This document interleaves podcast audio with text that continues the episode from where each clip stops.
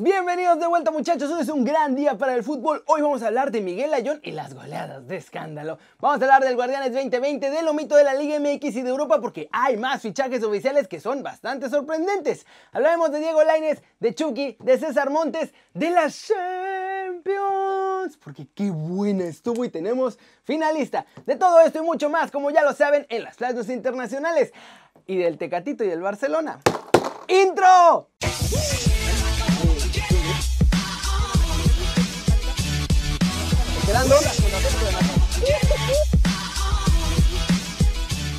Arranquemos el video de hoy con Miguel Ayun porque habló de la feroz goleada que el Bayern le acomodó al Barcelona y aprovechó para recordar el 7-0 que Chile nos acomodó también en la Copa América. Esto fue lo que dijo.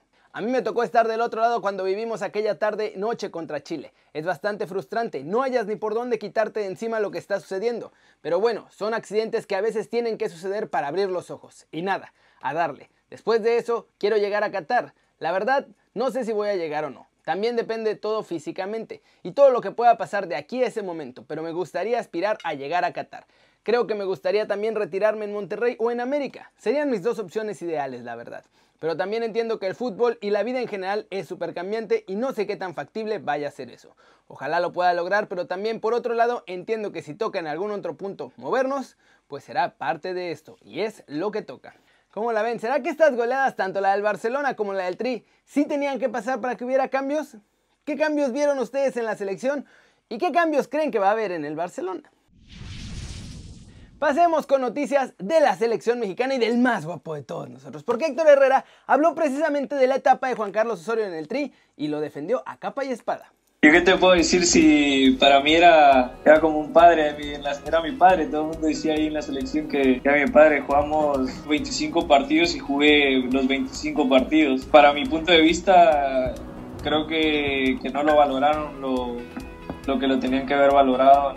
A mí me parece un un excelente entrenador y una excelente persona que tiene ideas y tiene ideas muy buenas para, para el futuro de la selección y de, de las selecciones menores, pero creo que, que no lo valoró el, la gente, la afición mexicana, ¿no? porque fue muy criticado, le exigían mucho a pesar de que dio muy buenos resultados, era siempre condenado, con decirte que en la despedida antes de del Azteca antes de irnos al Mundial fue abuchado, que había hecho la mejor, la mejor de Sí, y antes de irnos al Mundial decían fuera Osorio, ¿sabes? Y habíamos ganado el partido. Y habíamos hecho la mejor eliminatoria y todo y le gritaban fuera Osorio. Para mí fue una de esas cosas, pero, yo creo que dejó mucho al fútbol mexicano y, sobre todo a muchos jugadores, ¿no? que le dio muchísima oportunidad. Lo que, le, lo que le, gritaban, le criticaban mucho era que hacía muchas rotaciones, ¿no? que es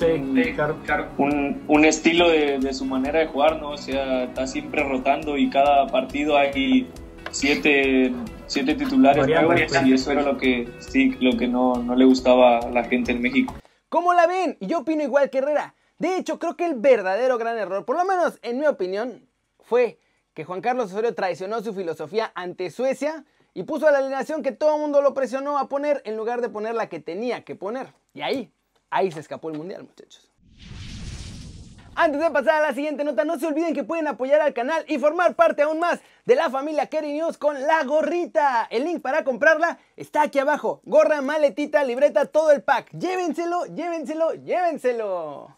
Y vámonos, vámonos muchachos con el resumen de los mexicanos en el extranjero porque unos están de vuelta a la actividad, otros no saben a dónde se van a ir, otros fueron bateados por el Barcelona y uno los bateó, pero ahora podría llegar.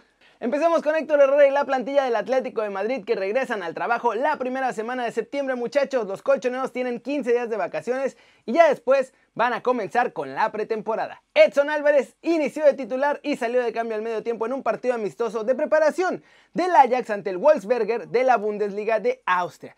Y este partido terminó con victoria para los holandeses 2 a 0. Vámonos con la lista de mexicanos bateados por el Barcelona porque Christo Stoichkov se encargó de promocionar a varios de ellos y hasta un canadiense. El actual analista de TUDN y obvio exjugador Blaugrana le dijo al Barcelona que fichara a Alfonso Davis, pero lo batearon por jugar en la MLS y ahora el canadiense la rompe en el Bayern como nadie. ¿Qué jalón de cabellos deben de estar dando en Barcelona? También recomendó a Chucky Lozano, a Diego Lainez y a César Montes. Pero la actual directiva de los culé dijo que esos mexicanitos no eran de la misma filosofía de juego que el Barcelona. Increíble. César Montes estaba, no para titular obviamente, ni siquiera para el primer equipo, lo recomendó para que llegara joven al B y fueran rejuveneciendo la defensa, pero pues igual no. Y ahora pues Laines está en el Betis, Chucky está en el Napoli y Montes está nada de irse a Europa. Pero ¿quieren buenas noticias? Esas tienen que ver con Tecatito Corona y es que su ex entrenador Alfred Schroeder, que lo dirigió en el Twente, va a ser el asistente de Ronald Koeman en esta nueva etapa del Barcelona y me cuentan mis orejotas allá en mi casita barcelonesca que Tecatito Corona está en la lista de pedidos para la dirigencia blaugrana para cubrir la lateral derecha. Ojo, no es ni la primera opción Tecatito, pero por el precio puede ser la mejor que tengan ¿eh? y sería una mega bomba para él y obviamente para México. Yo estoy muy emocionado ya, pero sé que hay que mantener la calma porque no hay nada amarrado. Simplemente está en la lista de fichajes que quiere Kuman para la siguiente temporada. ¿Cómo la ven? En un mismo día tenemos a tres chavos bateos por el Barcelona y uno que ya los bateó. ¿Se acuerdan que en el pasado no quiso ir al Barcelona B y que podría terminar jugando en el Barcelona mi tecatito? ¡Qué loco! Y muchachos, por fin parece que llegó la noche mágica que el PSG ha estado esperando durante toda su existencia. Hoy derrotaron 3 a 0 al RB Leipzig en un partido en el que los franceses dominaron de principio a fin. Ahora sí, el PSG muchachos, Neymar, Mbappé y sobre todo Di María que dio un partidazo, están en la gran final de la Champions a un pasito de cumplir el sueño. ¿Quién será su rival? Lo sabremos mañana en la otra semifinal entre el Bayern Múnich y el Olympique de Lyon. Benjamin Pavard participó este lunes en el entrenamiento del Bayern Múnich y parece que va a estar listo para jugar mañana la semi contra el Olympique de Lyon en la Champions. Esto ya lo informó el club alemán. Barcelona anunció también este martes que ya me echaron también a Erika Vidal. Un día después de decir que no lo iban a echar, lo corrieron. Y bueno, el defensa francés ya no va a diseñar el nuevo proyecto deportivo de este Barcelona renovado, supongo. José María Bartomeu, presidente, ese sí no se va, concedió una entrevista en la televisión en la que actuó de las medidas que van a tomar y además dijo que Ronald Koeman va a ser el nuevo técnico del Barcelona y que tiene a Leo Messi como la figura principal de su nuevo proyecto. Todo el Guardianes 2020 se jugará sin aficionados muchachos. Se esperaba que a partir de la jornada 10 se pudiera permitir el ingreso de gente, pero la verdad es que ni se han reducido las cifras de contagios ni nada, así que prefieren no arriesgar. Sevilla e Inter de Milán juegan el viernes la final de la Europa League, que en teoría es a puerta cerrada, pero el cuadro español pidió a la UEFA que se pusiera a la venta un número reducido de entradas, así que en una de esas podríamos sorprendernos y ver a algunos aficionados en la final de la Europa League.